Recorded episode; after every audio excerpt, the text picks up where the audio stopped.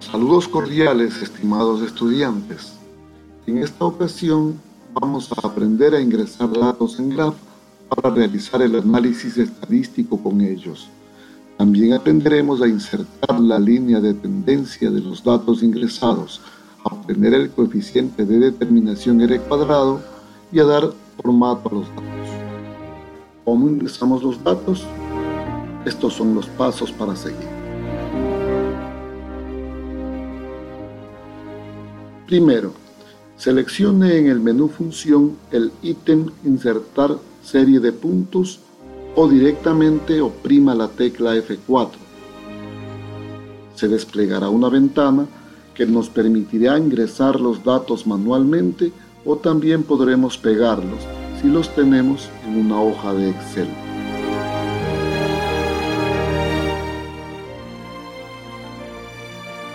Para comenzar a dar formato a los datos, en la solapa marcador se puede seleccionar el estilo, color y tamaño de los marcadores de cada punto. Luego de esto, Graph presentará la serie de puntos en el área gráfica y mostrará en el panel de elementos la serie de puntos insertada.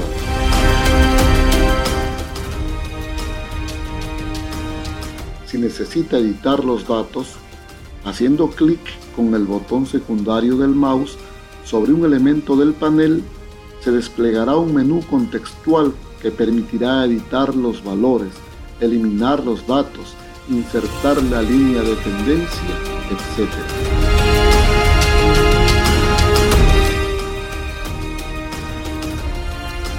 Para insertar la línea de tendencia, Seleccione la serie de puntos ingresada en el menú Función y haga clic en el ítem Insertar línea de tendencia.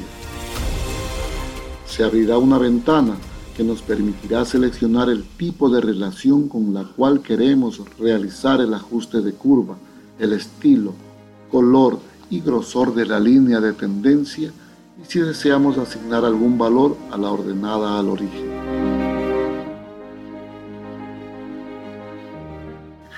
Observaremos que Graph realizará un ajuste de curva en base a la serie de puntos graficados y el ajuste seleccionado. Un nuevo elemento nos aparecerá en el panel de elementos con la expresión de la función de ajuste y el valor de R cuadrado. Finalmente, para dar formato a los datos en el menú editar, hallaremos el ítem ejes que nos permitirá configurar los ejes de coordenadas y poner título al gráfico. Nos desplegará una ventana con cuatro solapas. En las distintas solapas ajustaremos los nombres, títulos y unidades del gráfico. Y bien, eso es todo por ahora, estimados estudiantes.